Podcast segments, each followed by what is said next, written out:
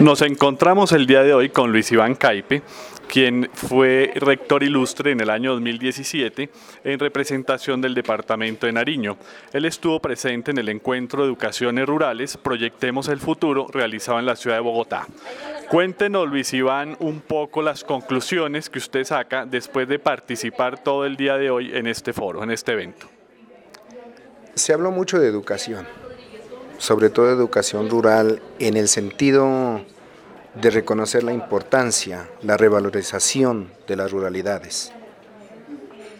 Pero concluyo de que esos buenos deseos, esos, esas ambiciones, esas propuestas que nacen ahora, no pueden caminar si no tienen apoyo de financiación. Necesitan del apoyo económico para hacer realidad. Se habla también de autonomías en las instituciones educativas, pero esas autonomías eh, no son tan claras.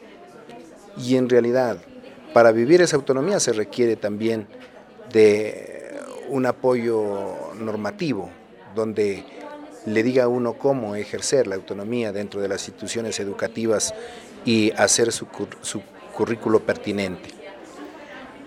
Tenemos una coyuntura muy especial y es que tenemos nueva ministra, nuevo presidente. Usted de la educación rural, que tiene una experiencia importantísima en el colegio que viene liderando desde hace muchos años y dada su experiencia, ¿qué le diría a la ministra entrante y al presidente de la República con relación a la educación rural? Que nuestras instituciones educativas rurales requieren replantear en su totalidad las inversiones porque no solo con el buen ánimo, el deseo y el querer de hacer las cosas de nosotros como rectores y de nuestros profesores y comunidades educativas es, suficiente.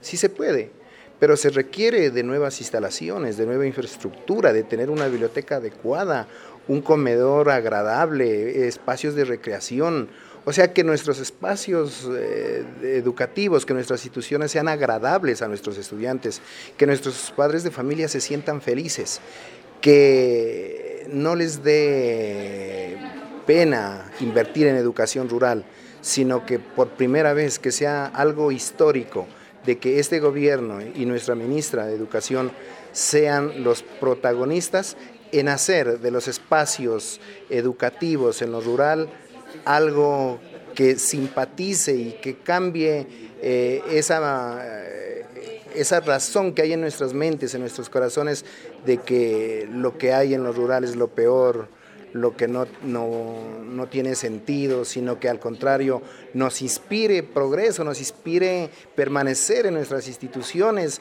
eh, nos inspire atraer y llamar a nuestros estudiantes para que eh, revivan ese deseo de conocer, de saber, de experimentar y de hacer posible eh, esa, esta revolución que nos llevaría a hacer una verdadera paz. Ok, ese es un tema muy importante y es tener unas condiciones eh, de aprendizaje dignas y eso, eh, la infraestructura es un elemento vital. Eh, con relación a los maestros, ¿qué, ¿qué perfil debe tener un maestro rural? Un maestro rural, en primer lugar, debería ser del lugar, del territorio. Debe ser un personaje comprometido, conocedor de los espacios vivos de aprendizaje que tiene el territorio. Eh, debe ser un maestro que eh, esté preparado académicamente y que sea joven, que sea entusiasta, que el clima duro de nuestros territorios, como es el frío, todavía no lo afecte, como pasa con los mayores.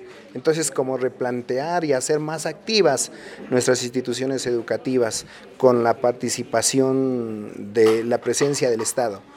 Pienso que la calidad de la educación en nuestras comunidades eh, rurales también es con el acompañamiento, con la supervisión, con la inspección, con la vigilancia, para los maestros estar caminando permanentemente.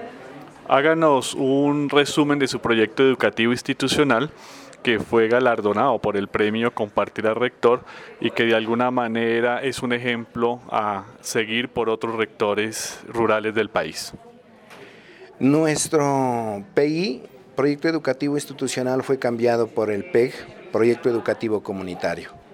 Es decir, fue un trabajo comunitario que se basó en las mingas de pensamiento, mingas de trabajo, mingas espirituales, lo cual nos permitió reorientar lo que veníamos haciendo y ponerlo en contexto.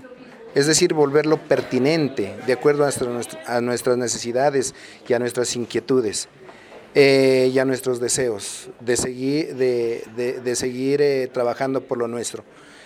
Nuestro título, o el, título del proyecto es el desencanto para el fortalecimiento de la identidad cultural. Siempre hemos hablado que nuestro pensamiento está colonizado y este proyecto es una manera de descolonizar nuestro pensamiento y hacer valer lo propio, lo nuestro, lo de adentro. ¿Qué esperaría usted después de toda esta jornada de haber escuchado a otros rectores, profesores, el Ministerio de Educación, fundaciones y en general actores de la educación en Colombia? ¿Qué, esperaríamos de, de un foro como estos? ¿Qué podría pasar? Que tenga continuidad.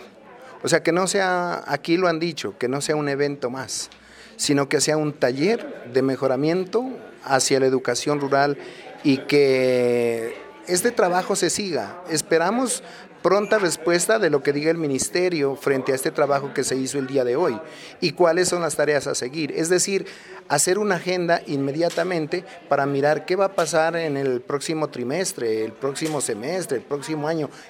¿Cómo vamos a ir avanzando? ¿Cuál es el proceso que nos va a llevar a cumplir con el mejoramiento de la educación rural?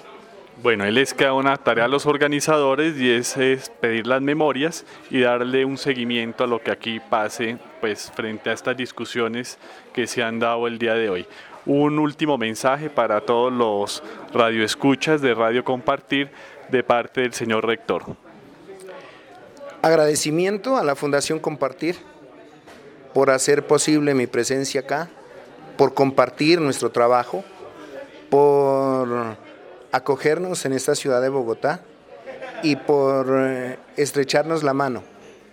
Es decir, eh, por dejar de ser otros y convertirnos en nosotros. Bueno, muchas gracias.